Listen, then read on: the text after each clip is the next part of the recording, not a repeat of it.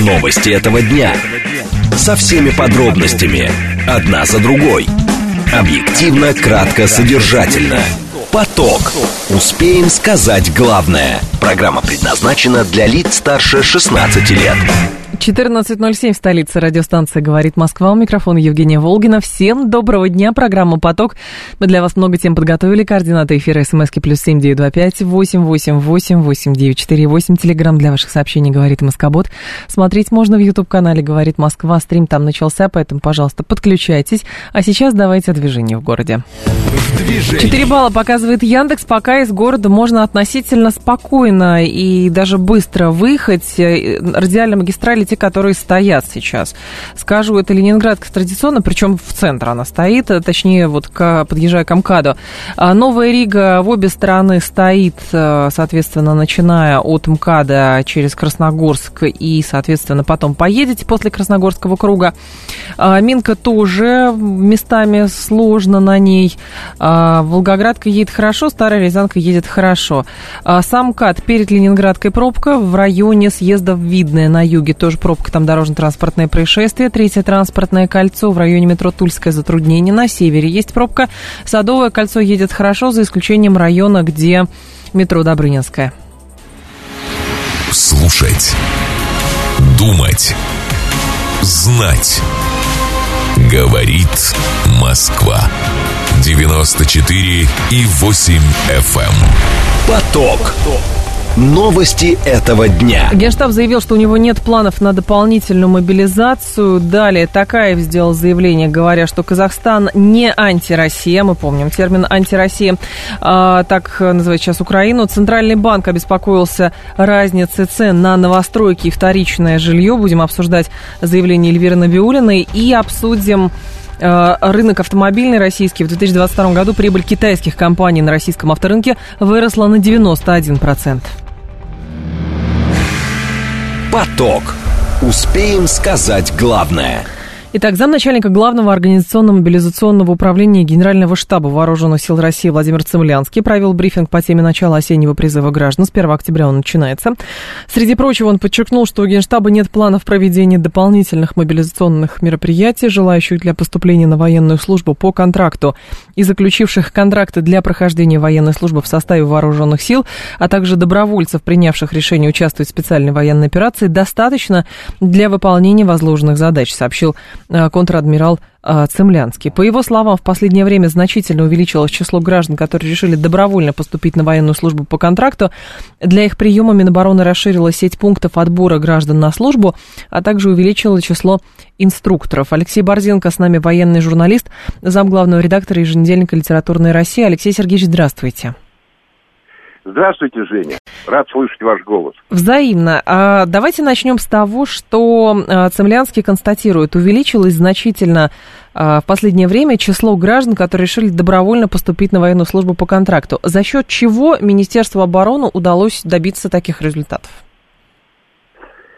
Вы знаете, это в основном люди, которые пошли по зову сердца, они высоко мотивированные – и это, как правило, это люди из армейской среды, это офицеры, это люди, обладающие опытом э, работы и в ходе и чеченской, чеченских двух компаний, и локальных конфликтов.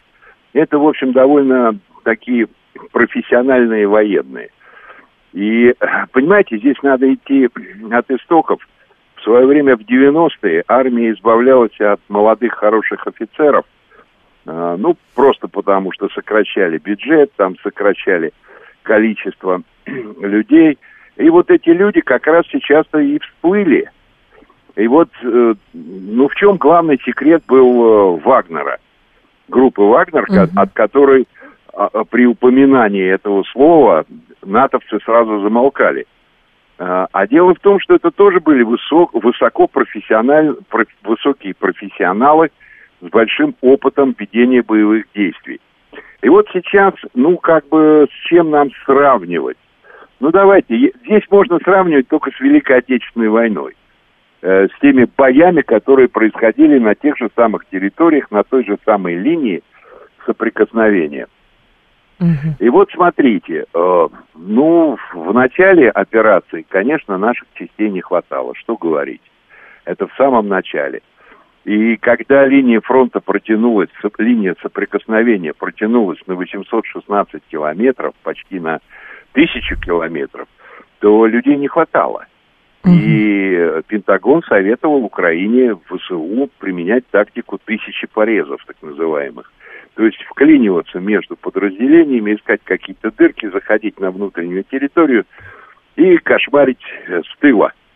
Но как только Суровикин выстроил вот эту линию обороны, а, извините, с, с, год ее строили практически, угу. то все это прекратилось. А, количество военнослужащих увеличилось, и за счет в том числе добровольцев – и вот этот э, резерв этих добровольцев, скажем так, есть первая линия обороны, вторая и есть третья. Вот э, сын моей одной знакомой, тоже э, офицер, пошел э, участвовать в ВСО. Четыре месяца его тренировали в Крыму на полигонах, э, ну, до автоматизма просто.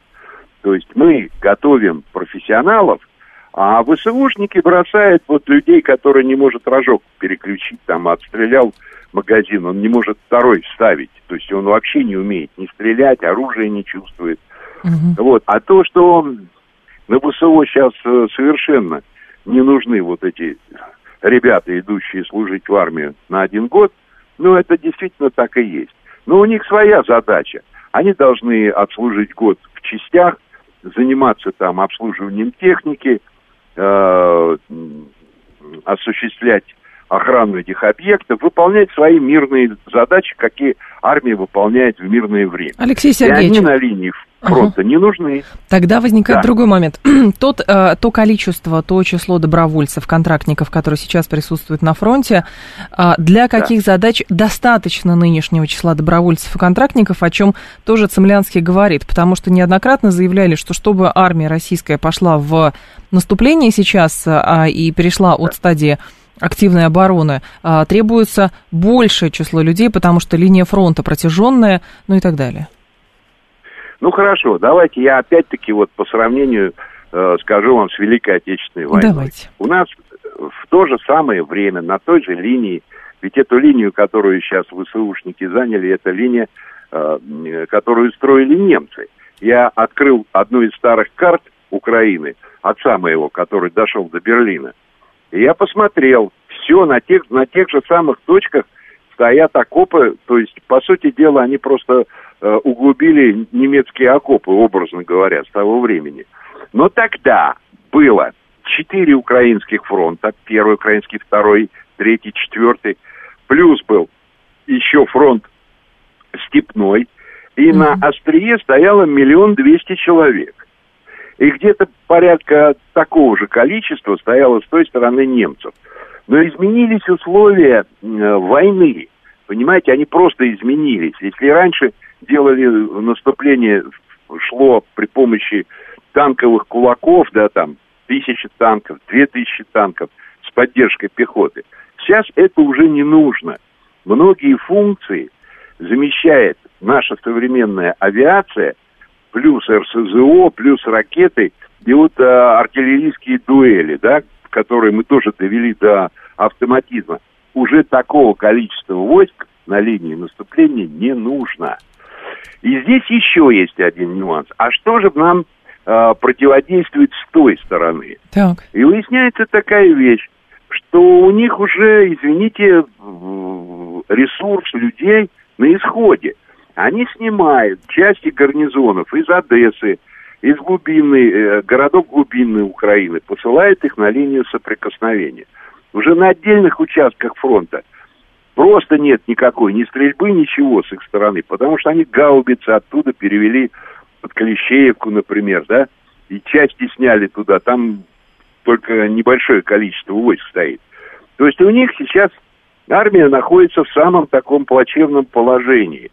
Но если их оставить до весны, угу. они наберут новых, они наберут беженцев, они их натренируют, им помогут немцы, им помогут поляки, прибалты. И они армию к весне, они соберут новую армию. То есть это если сейчас Понимаете? якобы какое-то перемирие объявлять, вы об этом? Да, ага. да. И мы весной столкнемся с еще более страшными проблемами, чем, э, чем они имели место в прошлом году. Поэтому нам э, засиживаться тоже нельзя. Но и говорить о наступлении сейчас пока рано. Угу. Потому что, ну, скажем, ну, мы понимаем, в принципе, возможные направления. Одно из них это Харьков, например. Угу. Это вторая столица Украины, по сути дела, которая была и первой, да? Вот, но добровольцев хватает вот на этой три, третьей линии обороны. Ну, э, не все можно говорить, но хватает для нормального наступления по современным условиям войны. Почему? Потому что отдельные вещи вот в теории войны, они не изменились со времен Юлия Цезаря. После хорошей удачной линии обороны, когда изматывается противник, всегда следует наступление. Понятно. Ну, так должно быть. Это такова логика. Но я знаю точно, что добровольцев достаточно. Причем высоко мотивированных и хороших профессионалов. Поэтому набирать угу. людей там, допустим, из обычного призыва там никто не будет. Это Здесь, просто не, это война профессионалов. Понятно. Спасибо большое, Алексей Сергеевич. Вас благодарю.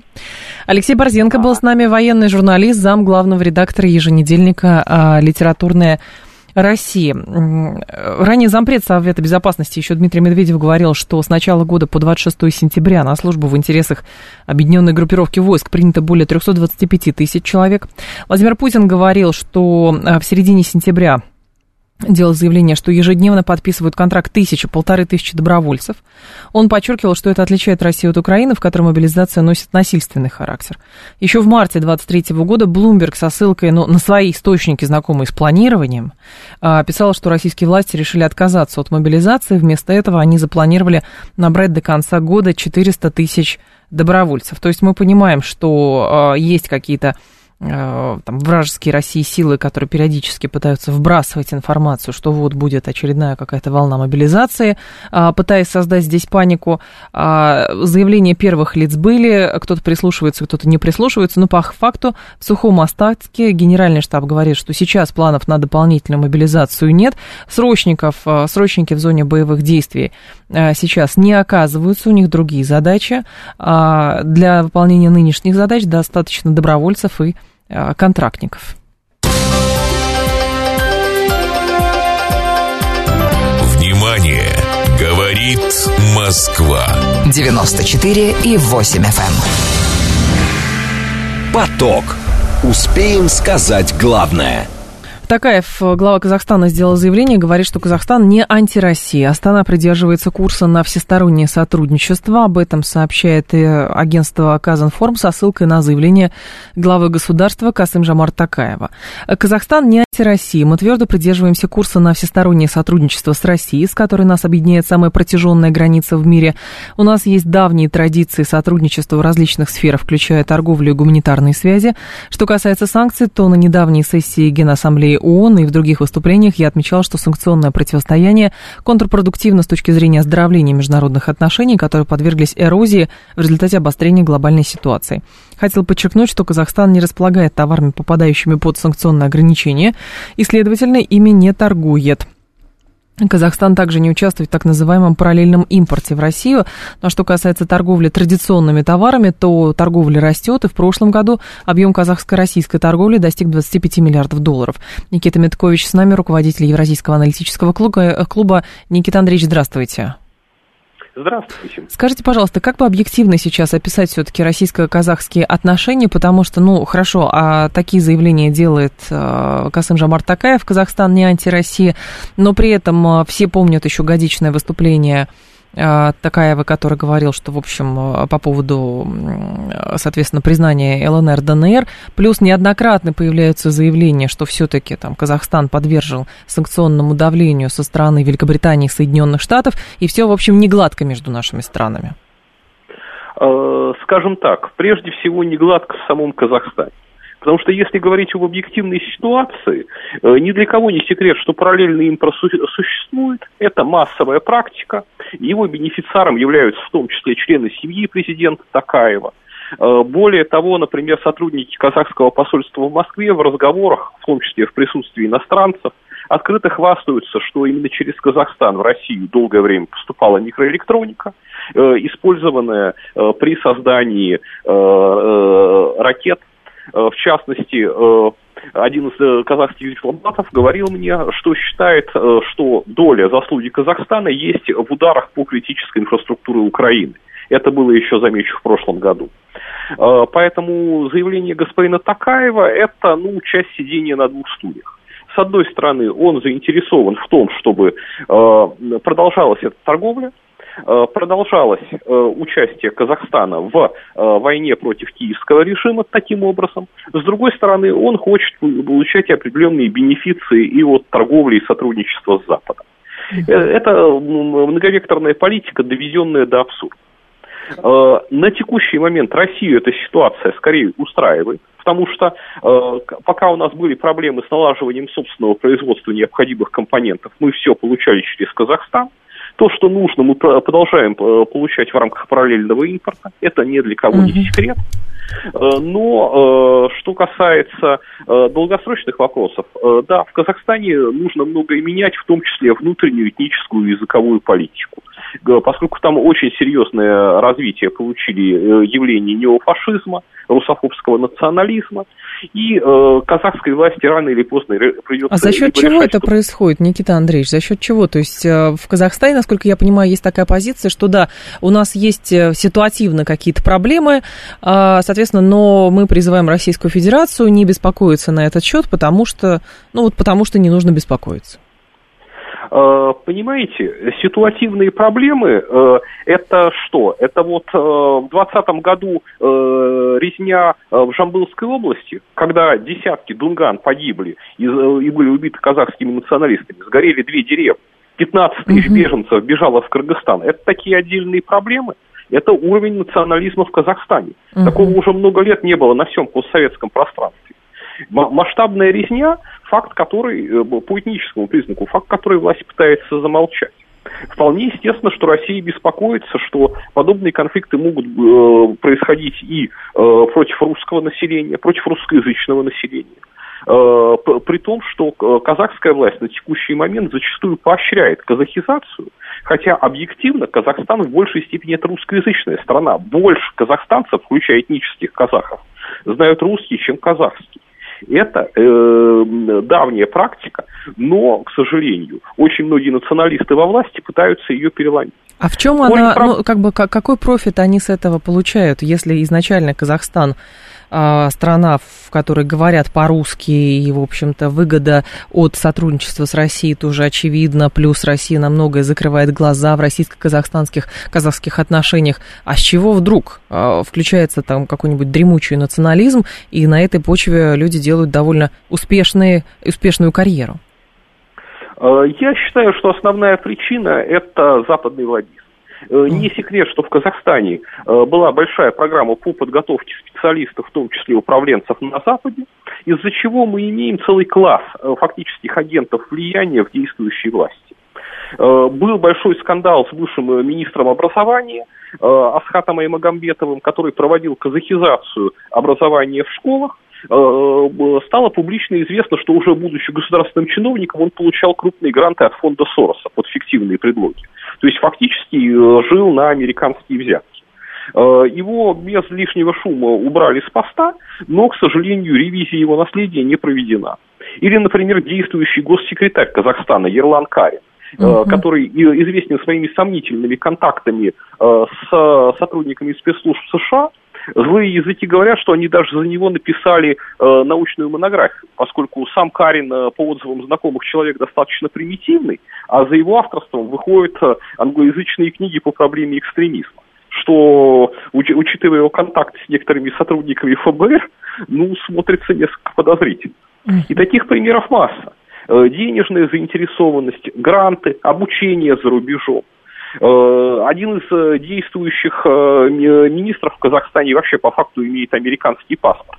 Он это не афиширует, но э, во время посиделок в американском посольстве открыто говорит, что США это моя родина, и там живут мои вот э, э, отчим и мачехи. Никита Андреевич, но если отталкиваться от того, что казахстанским элитам а, сейчас, ну, части, по крайней мере, казахстанской элиты выгодны отношения с Западом, крепче отношения, может быть, поэтому было и четкое заявление Касым Жамарт Такаева, что, ну, он уверял, что санкции соблюдаются, но, правда, он говорит, что там, а мы не торгуем, не торгуем тем, чем нельзя, потому что изначально не торговали. Вот, а возникает вопрос, а для России какие задачи-то сейчас встают? Ну, то есть, понятно, можно как угодно говорить, что там НКО работают, там американцы, там бизнес британский очень плотно сидит в ресурсной области Казахстана. Ну, а делать-то тогда что? На текущий момент Да. нужно решать задачи в порядке поступления. Прежде всего, устранить экзистенциальную угрозу нашей стране э, в виде э, э, так называемых э, украинских националистов. Решить этот вопрос. Э, в нем, кстати, в борьбе на, на нашей стране участвуют тысячи граждан Казахстана. Э, когда война закончится, кто-то из них, конечно, получив российское гражданство, оста- останется у нас, а кто-то включится в борьбу за лучшее будущее для своей страны, для своего города, для своих регионов. В том числе будет бороться против колонизаторского бизнеса из Британии и США, который там захватил э, самые лакомые куски и активно вывозит ресурсы и капитала из страны, ничего не давая Казахстану взамен. Э, Я считаю, что наша победа в СВО запустит по- процессы деэлектронизации по всему постсоветскому пространству. Первыми их проводниками станут добровольцы, которые участвовали в составе э, Вагнера, в составе российской армии в освобождении Украины. А затем они э, займутся освобождением своей страны. Я надеюсь, со- создадут э, костяк новых, более здоровых элит стран постсоветского пространства. Никита Андреевич, то есть я правильно понимаю, что эм, текущее положение вещей как бы показывает, ну, например, или, может быть, так трактуют э, те же казахстанские элиты, может быть, элиты других э, постсоветских стран, а, что если СВО длится так долго, значит, в какой-то степени Россия проявляет слабость, а мы со слабым не будем, вот сильные штаты, поэтому с ними выгодней. Алло. Алло. Никита Андреевич. Так, делся куда-то наш спикер. Давайте попробуем перезвонить, потому что вопрос, конечно, а, интересный. Неоднократно такое было. Александр Лукашенко еще на заседании ОДКБ тоже говорил, что прежде всего а, нужно, конечно, все смотрят на Российскую Федерацию, все смотрят на результаты а, специальной военной операции. Неоднократно были тоже сомнительного рода заявления президента Таджикистана, что, кстати, трактовалось некоторыми экспертами как, как будто бы страны почувствовали ну, некую уязвимость или слабость Российской Федерации, теперь пытаются присоединиться к более сильному. Да, Никита Андреевич, пожалуйста. Отвечаю на ваш Мгм. вопрос. То, что вы говорите, это пропаганда, которая Пропаганда. вбрасывается э, через западные СМИ. Мгм. Совершенно очевидно, что сейчас Россия воюет не против Украины, а против блока НАТО, против всей их военной промышленности, против сотен наемников, которые отправляются на офицерские и сержантские должности на Украину. Поэтому то, что мы сейчас называем украинская армия, это ну, украинская лишь частично, в плане вот рядового мобилизованного состава. И тем не менее мы вполне успешно ведем эту борьбу. Мы побеждаем, хотя против нас действует э, большая численность населения, больший объем экономики. Понятно. Нынешняя ситуация говорит скорее о слабости НАТО, а не о слабости России. Они бросают все ресурсы, чтобы ликвидировать наш суверенитет, чтобы превратить Россию как э, Украину в собственную колонию, но у них это не получается. Три это секунды. говорит о том, что Ага. э, сила России сильно недооценена. Понятно. Спасибо большое, Никита Андреевич. Вас благодарю. Никита Медкович был с нами, руководитель Евразийского аналитического клуба. Новости мы продолжим. Новости этого дня. Со всеми подробностями. Одна за другой. Объективно, кратко, содержательно. Поток. Успеем сказать главное. 14.36, столица, радиостанция «Говорит Москва», 94.8, микрофон Евгения Волгина. Мы с вами продолжаем по поводу Казахстана. Здесь э, несколько ваших сообщений. А Сорос-то еще жив, ему же лет 100, Нилс говорит. И Сорос жив, и дело его живет. Ну, даже если, да, в смысле, не даже если, а когда Сорос умрет, дело-то его будет жить. Вот в чем дело. Поэтому НКО эти существуют. Э, Понятно, что у нас э, есть какая-то точка зрения, что как-то так во всем Сорос виноват. Но, понимаете, НКО-то действует довольно эффективно с той стороны, если это создает нам достаточно серьезную головную боль. Другое дело, как мы будем с этим работать, как мы будем прорабатывать эти риски. А, потому что, конечно, можно ссылаться на то, что там Такаев не такой, и Сороса там очень много. Возникает тогда вопрос, а что можем мы в связи с этим сделать, потому что для нас это тоже вопрос национальной безопасности, в общем-то. И не случайно а, предшественники там и, и, естественно, и в Российской империи, и в Советском Союзе все это прекрасно понимали, а, поэтому тщательно работали со всеми этими а, регионами. Так, кто покушался на наш суверенитет? Вот даже Конституцию переписали. Кто покушался на наш суверенитет? Да посмотрите, Слава. Ну, если вы считаете, что никто не покушался, так и, ну, хорошо, вы в выдуманном мире тоже можно жить. Почему нет? Иногда бывает очень иногда бывает очень э, продуктивно для кого-то. Так, сын Сороса уже руководит э, этим. Ну, сын Сороса руководит, не знаю, там невестка, может быть, будет руководить. Дело-то не в том, кто руководит, а дело а, в том, насколько эффективно эта работа проводится. Потому что очевидно совершенно, что заявление там представители бывших союзных республик так или иначе, не говоря там, а, мы с вами Карабах уже сколько дней обсуждали, Пашиняна тоже обсуждали. Ну, э, слова в любом случае значат. То есть э, политически можно, конечно, говорить, что мы понимаем, какие вызовы встают перед этими странами, потому что их тоже э, можно опасаться там каких-то вторичных санкций.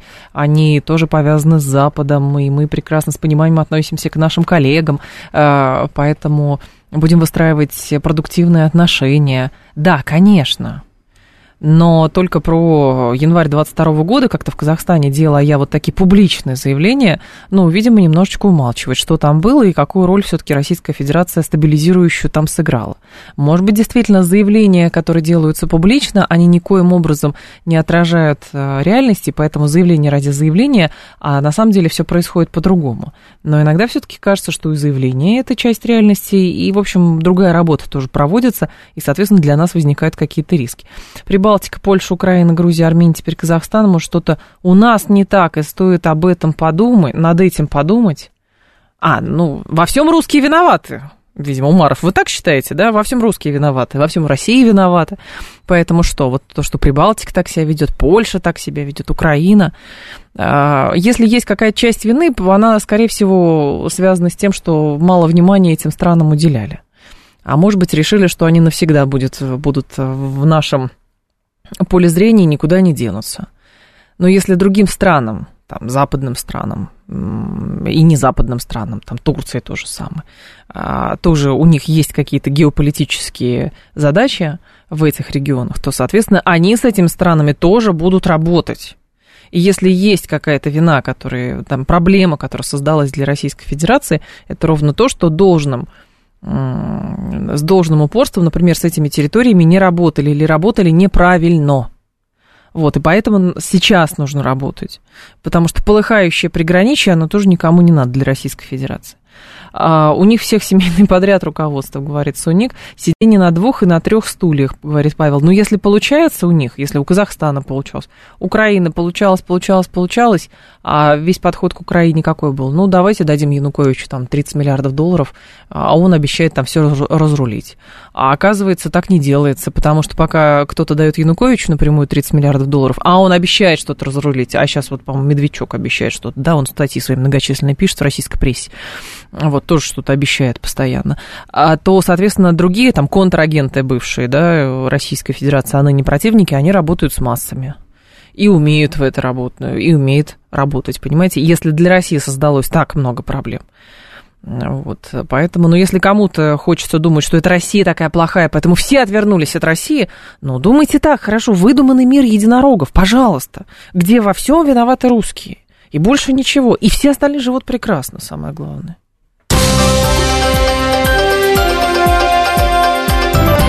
Внимание! Говорит Москва. 94 и 8 FM. Эм. Поток. Успеем сказать главное. Тем временем Центральный банк обеспокоился разницей цен на новостройки и вторичное жилье. Эльвира Набиулина говорит, что ЦБ беспокоит отрыв а, ценовой на первичном рынке от вторичного рынка. А, так, об этом она сообщила об этом, э, значит, вот цитата, для нашего населения важна а, не доступность ипотеки, а доступность жилья. Нас беспокоит отрыв цен на первичном рынке от вторичного рынка, он, к сожалению, сохраняется. По словам Набиулиной, отрыв стоимости новостроек от стоимости готовых квартир сейчас составляет 40% и может достигать 50%. Ранее в ЦБ рассказали об отсутствии пузыря на рынке ипотеки, ситуации, при которой большое количество заемщиков не может вовремя погашать задолженность по кредитам. Однако в финансовом регуляторе отметили, что на рынке есть ряд дисбалансов, которые необходимо устранить, чтобы ипотека оставалась качественной. При этом выдача ипотеки в России растет рекордными темпами. По итогам августа объем выданных кредитов вырос на 30% до 850 миллиардов рублей, без одного миллиарда. А, мои коллеги поговорили с почетным членом Российской гильдии риэлторов эм, Олегом э, Самойловым. Давайте его послушаем, будет время еще обсудим. Ну, почему она возникает, э, вполне совершенно понятно, потому что, э, в общем-то, все последние годы и наверное, это для госпожи Набиулиной тоже не секрет. Э, в общем-то, все последние годы по существу э, финансирование операций на рынке, подавляющее большинство операций осуществляется именно за счет ипотеки. При этом, ну, как бы это было бы хорошо, если бы это соответствовало э, росту реальных располагаемых доходов населения.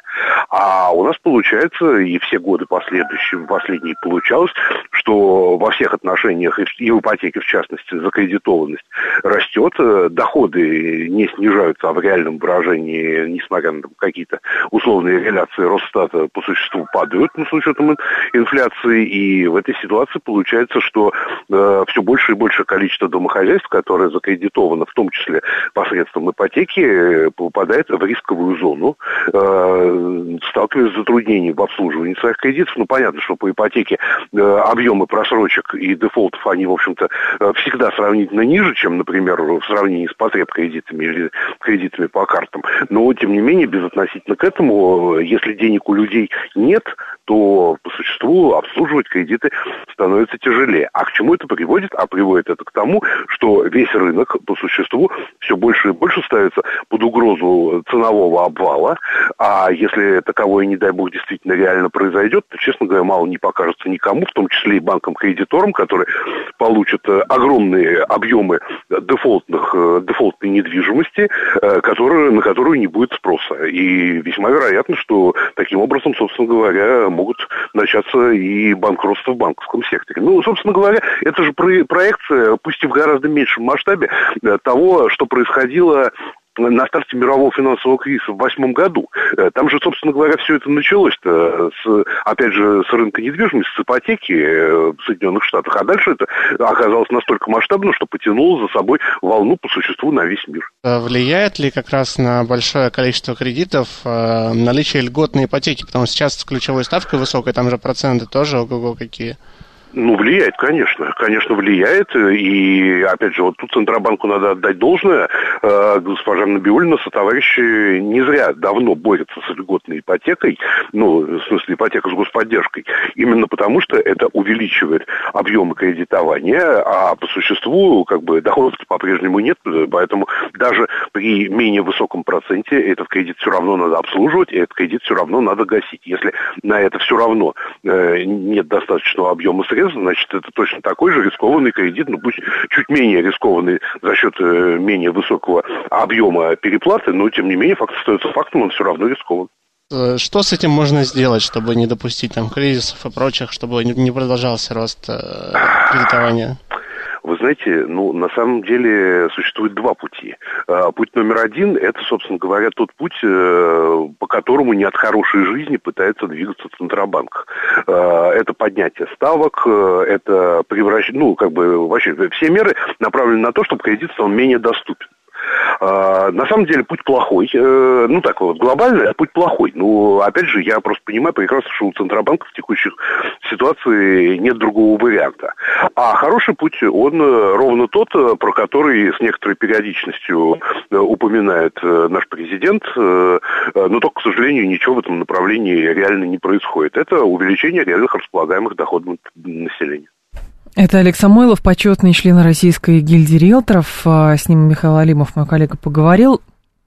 Еще раз, Набиулина говорит, что для населения важна недоступность ипотеки, а доступность самого жилья. И нас беспокоит отрыв цен на первичном рынке от вторичного рынка. Но, понятно, первичный рынок, он э, процветает, э, ему не дают э, ни падать, ни, ни затухать. Конечно же, многочисленные государственные программы, которые в конечном счете еще и, и разогнали процентные ставки. То есть там какой-то замкнутый круг. Понятно, что есть люди, которые хотят купить вторичное жилье, чтобы не вкладываться в ремонт, ну или а, просто потому, что там подходит место, где это жилье располагается. И тут возникают, конечно же, проблемы, потому что как, например, в чистую накопить на это жилье, жилье сложно.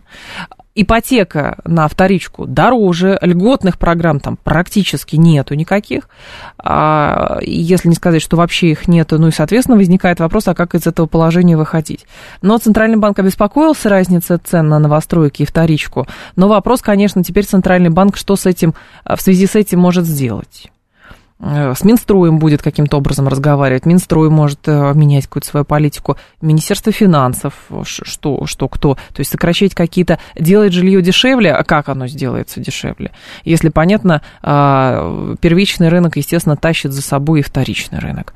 Вот. Но на первичном рынке ситуация чуть попроще, потому что там есть, опять же, возвращаемся к этим льготным программам, вот, но при этом все эти льготы съедаются просто сроком этого кредита, потому что, да и сам кредит становится дороже, и банки тоже постепенно повышают эти ставки. И сама же Набиулина говорила, что, в общем, а, льготное кредитование, оно перегрело в какой-то степени ипотечный рынок. Ипотека – это жесть, надо еще иметь а, шелест курчава в кармане для этого, говорится о них. Для многих ипотека – это все-таки доступный инструмент для того, чтобы обрести собственное жилье.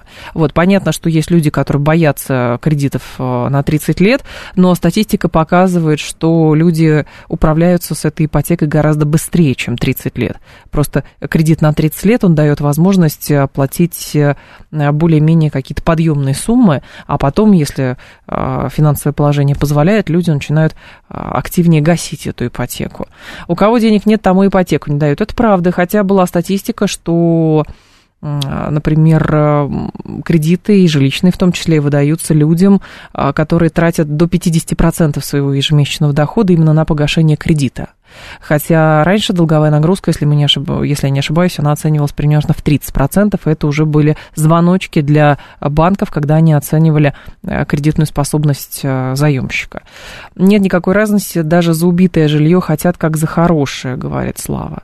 Вы понимаете, ремонт в квартире, по крайней мере, среднего сегмента, он не добавляет самой квартире сколько бы то ни было денег. То есть понятно, что собственники, если речь идет о вторичном жилье, собственники хотят там за ремонт, за хорошую кухню, еще за что-то, чего-то получить, но не всегда бывает, что это добавляет стоимости для конечного покупателя. То есть иногда исторговываются на это. Потому что человеку, например, больше а, важно место, где расположена эта квартира, вот, чем, например, наличие там кухни или неубитого санузла. У него, например, есть деньги для того, чтобы переделать по своему усмотрению. Вот. А, когда вы говорите, что даже за убитое, хорошо, а когда бетон продается? Ну, просто бетон продается, и на него еще надо там миллиона, полтора минимум, чтобы в этом бетоне можно было жить. А, поэтому стоимость жилья, она складывается не только из того, что бабушкин там ремонт, нет там ремонта, или там какой-то люксовый ремонт.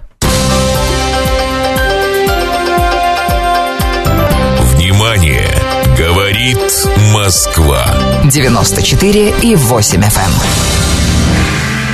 Эм. Поток. Успеем сказать главное – в 2022 году прибыль китайских компаний на российском авторынке выросла на 91%. Она составила 346 миллиардов рублей. Forbes пишет, что сейчас у компаний Cherry Автомобиль, Great Wall Motor, Geely, Jack Motors, Chang'an, China Fao Group, Dongfeng Motor, правильно вроде бы прочитала, практически не осталось конкурентов в России. Издание отмечает, что китайские производители за 2022 год заработали сумму равную прибыли немецких и корейских компаний за 2021 год на видимом рынке. Антон Шапарин с нами, вице-президент Национального автомобильного союза. Здравствуйте, Антон. Да, приветствую. Скажите, пожалуйста, а насколько для российского рынка безопасно наличие такого объема китайской доли? Или, по сути, неважно, просто в 2021 году китайцы, ой, немцы и корейцы зарабатывали столько, а теперь просто китайцы заработали? Ну, э, конечно, все яйца в одну корзину класть э, опасно. Мы это уже видели неоднократно в прошлый раз, когда сложили все яйца в корзину э, европейских э, и связанных с ними азиатских компаний, соответственно, и потом они ушли, мы оказались у разбитого корыта. Сейчас у нас ситуация повторяется. К глубокому сожалению, такая зависимость, прежде всего технологическая, э, в плане технологии, не в плане даже поставок, а в плане того, что у нас альтернатив-то нет.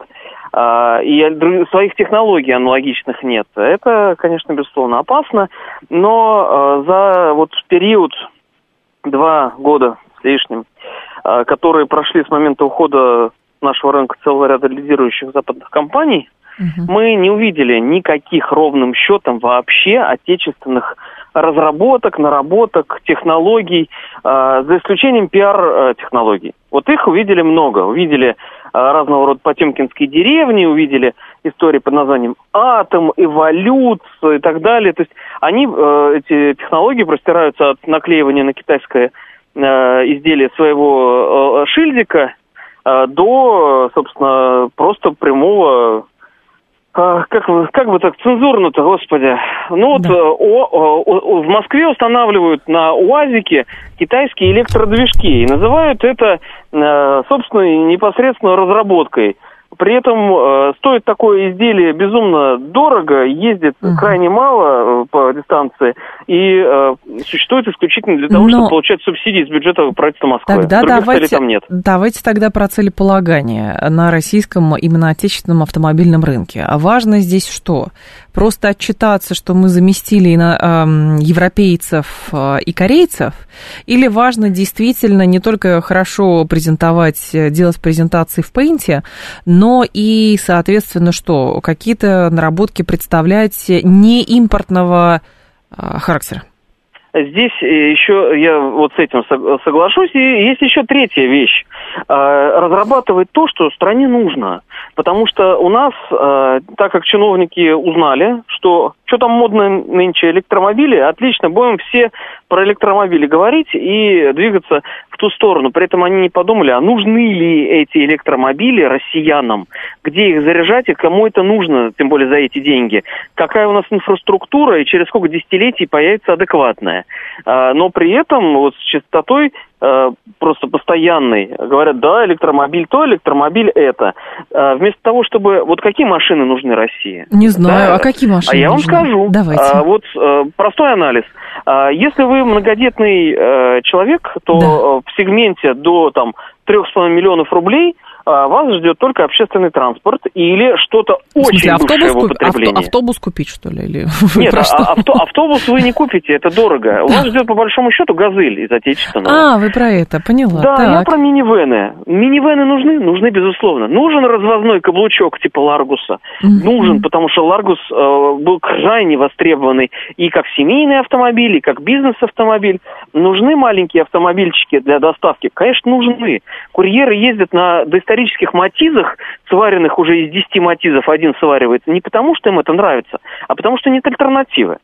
Uh, нужен uh, компактный uh, седан класса Б, аналогичный Солярису, угу. по качеству, безопасности и так далее. Нужен, конечно. Ну, Лада а уже нужен, у нас а... есть какая-то. Веста Лада там. не...